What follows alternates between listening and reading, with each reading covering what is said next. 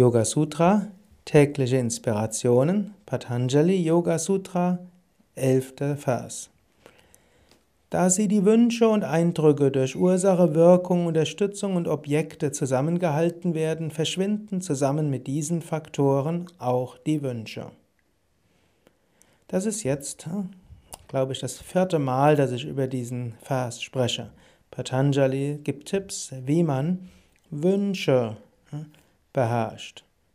Und er sagt, ein Faktor ist Ursache und Wirkung. Ich werde jetzt mir es jetzt doch einfach machen und einfach das lesen, was ich in dem Buch Die Yoga-Weisheit des Patanjalis geschrieben habe.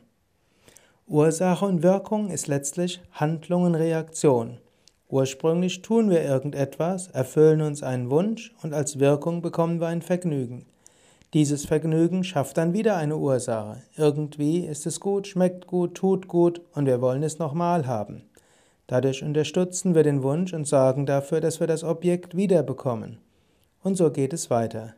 Das Objekt ist wieder eine neue Ursache, es hat Spaß gemacht, wir unterstützen es wieder, wollen es wieder haben, setzen eine neue Ursache, die wieder eine Wirkung nach sich zieht, und so sind wir ständig in dieser Kette. Diese Kette können wir überall erkennen. Werbung zum Beispiel mag eine Ursache sein, als Wirkung kommt der Wunsch. Man denkt daran, schafft das Objekt. Das Objekt führt, hm, im Buch schreibe ich, wenn wir Pech haben, dazu, dass es uns gefällt. Die Konsequenz ist Vergnügen. Vergnügen ist eine neue Ursache, nämlich wieder etwa das Mehr davon zu haben. Wir wollen noch mal haben oder noch mehr haben. Man denkt wieder daran, erfüllt den Wunsch wieder. So entsteht eine endlose Kette. Kleine Ursache, kleine Wirkung, immer größere Ursache, größere Wirkung und so weiter. Aus einem kleinen Gedanken ist ein kleiner Wunsch entstanden. Durch die Wunscherfüllung wird der Gedanke größer. Dieser Gedanke wird dann wieder eine Ursache, sodass man noch mehr davon hat. Und schließlich ist man Sklave seines Wunsches und meint, man müsste jeden Tag zur gleichen Zeit genau das Richtige zum Frühstück haben, ansonsten ist man mit seiner Partnerin sauer.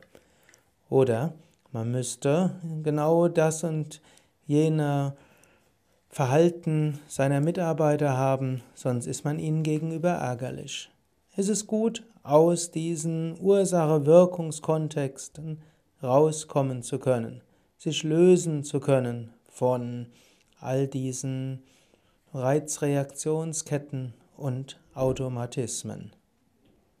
Du kannst jetzt auch nochmals darüber nachdenken. Manche der Wünsche, die du hast, kannst du noch nachvollziehen. Sie begannen mit einem kleinen Gedanken, eine kleine Erfüllung eines Wunsches oder vielleicht noch nicht mal Erfüllung eines Wunsches, einfach spielerisches etwas tun. Oder du bist einfach drauf gestolpert. Du hast dieses Objekt mit dem Vergnügen, das du hattest, in Verbindung gebracht und dann fing der Wunsch an. Und aus dem Wunsch entstand wieder eine Handlung, daraus ein Vergnügen. Manchmal ist nachher sogar gar kein Vergnügen mehr da, aber weil du dich noch irgendwo unterbewusst daran erinnerst, irgendwann war das mal Vergnügen, es muss doch irgendwann wieder ein Vergnügen geben. Manche Menschen rennen dann auch einer einmaligen Erfahrung hinterher.